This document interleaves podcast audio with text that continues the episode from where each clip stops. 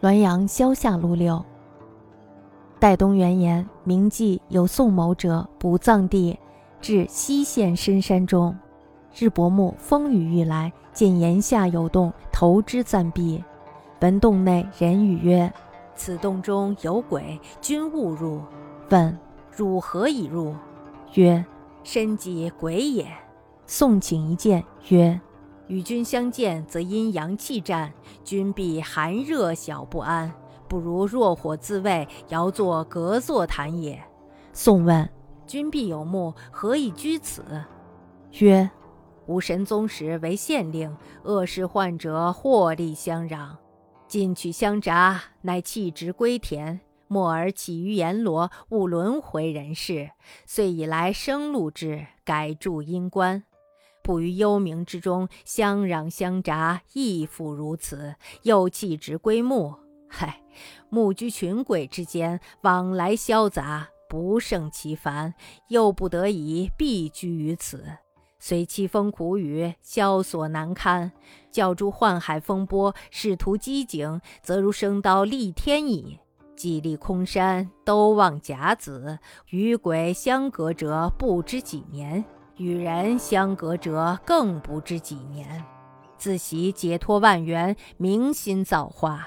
不亦又通人际，明朝当地宜居。武陵渔人，勿在防桃花源也。余起不复愁对，问其姓名，亦不答。宋写有笔砚，因儒墨大书“鬼隐”二字于洞口而归。戴东元说呢，明代有一位宋某，选择坟地呢，就来到了西县的深山里。天色将晚，而且呢，大雨将至。宋某呢，看见山崖下有一个洞，于是他便打算在这里躲避一晚。这时候呢，他就听到洞里有人说：“说这里呀有鬼，你别进来。”那么宋某就说了：“说你怎么就进去了呢？”那么这里面这位呢就说了：“我就是鬼。”宋某呢就请求见见面，鬼就说了：“说你和我见面，阴气与阳气会相互碰撞，你呀必定忽冷忽热，不大舒服。不如呀，你点着火自卫吧。”我们离开一段距离谈谈，那么宋某就说了：“说你呀，肯定是有坟墓的，为什么会待在这儿呢？”这个鬼就说了：“说我呀，在明神宗的时候当县令，非常厌恶那些官场上的人争抢好处，相互倾轧，阻挡别人升迁。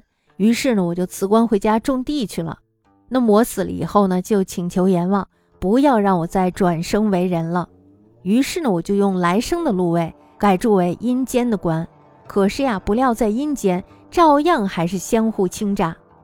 唉，于是呢，我又辞了官，回到了坟墓里。可是呀，坟墓周围有许多的鬼往来吵杂，不胜其烦。不得已，我就躲到了这里。尽管呢，这里是冷冷清清，孤寂难耐，但是啊，较之官场上的风波险恶，世路上的尔虞我诈，就好像是在刀立天上啊。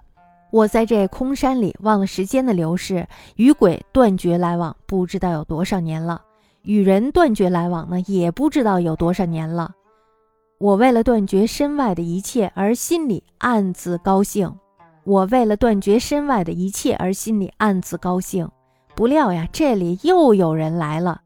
明天早上我就得搬家了。你就像是武陵的渔人，不要再寻访桃花源了。